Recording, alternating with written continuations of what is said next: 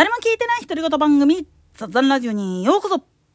さてさて、イスラエルが、ああいう状態になってしまって、で、まあ、政府がチャーター機出したんだけれども、8人しか乗らへんかったとかって言ってるけど、それだったら自衛隊機を出せばとかって言うが、なぜ出せないの？航空自衛隊に言えばいいじゃんって言うけど、できるわけなかろうて、憲法9条がある限り。なんでやねん。というか憲法9条が何を規制してるかっつったら自衛隊はあくまでも国内の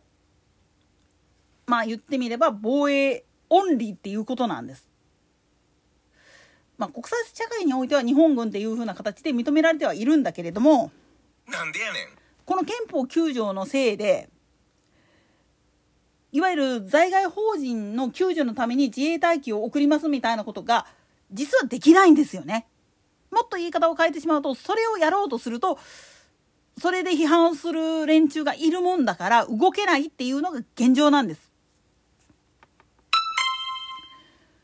じゃあなんで憲法9条がっていうとそれこそ本当に終戦直後から GHQ がむちゃくちゃなことをしよったのがもう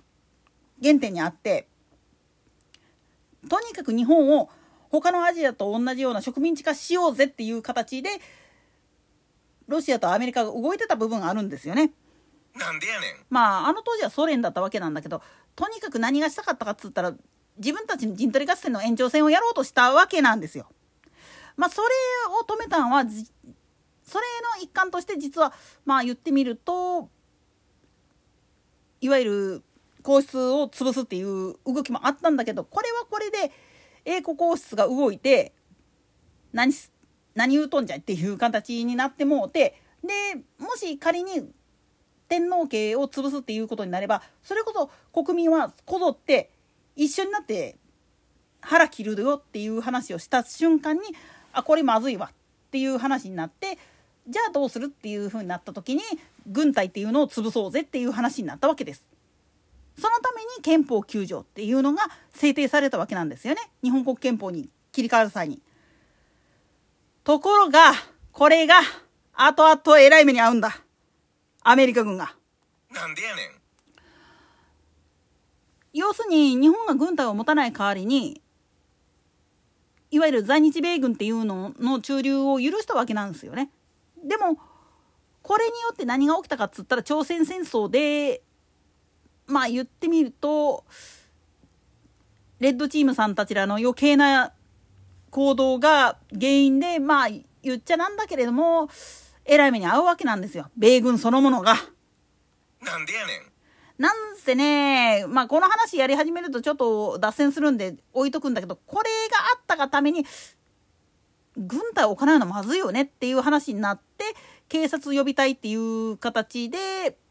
専守防衛の軍隊を持つことっていうのに対して規制を緩和したわけなんですよね。そうして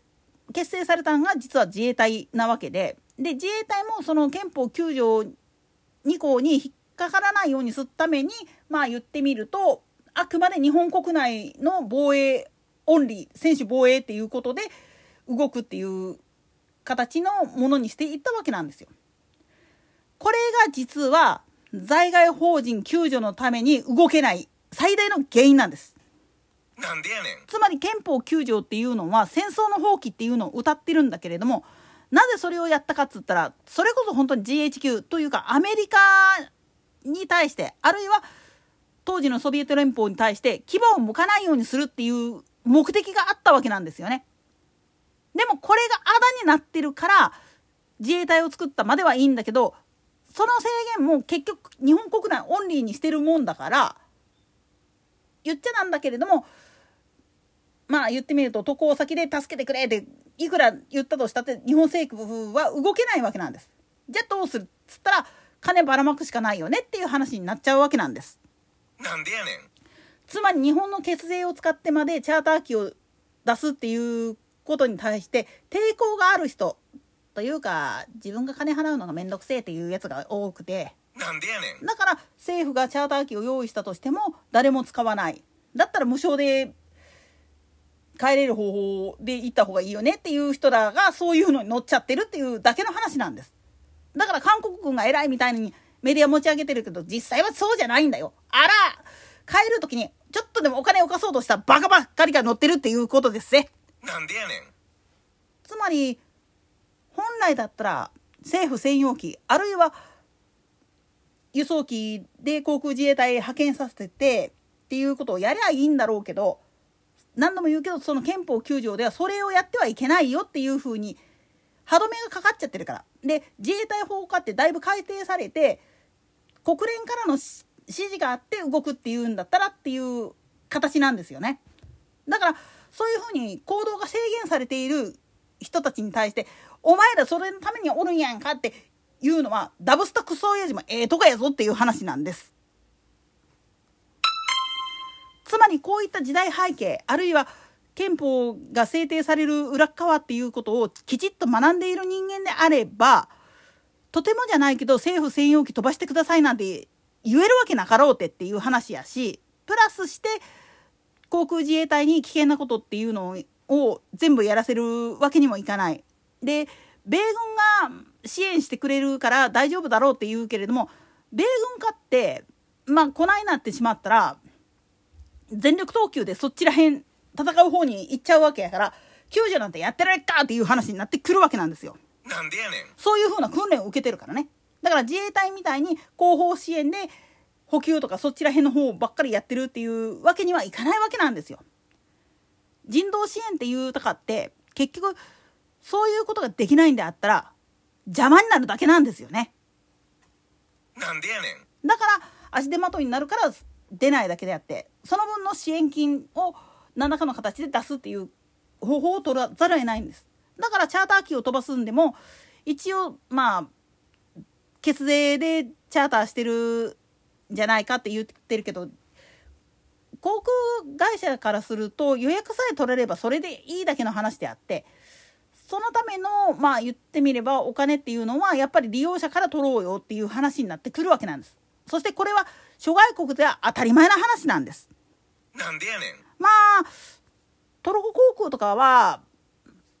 逆に言ったら日本人を救うことは助けることはエルトゥールル号の恩義があるからっていう話やからっていう部分があってっていう美談があるんだけどこれはこれまた別の問題になってくるわけなんです。つまり憲法改正の本当の狙いっていうのは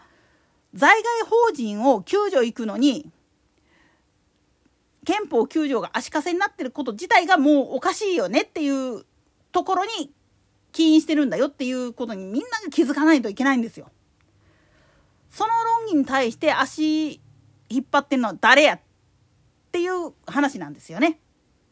といったところで今回はここまで。それでは次回の更新までごきげんよう。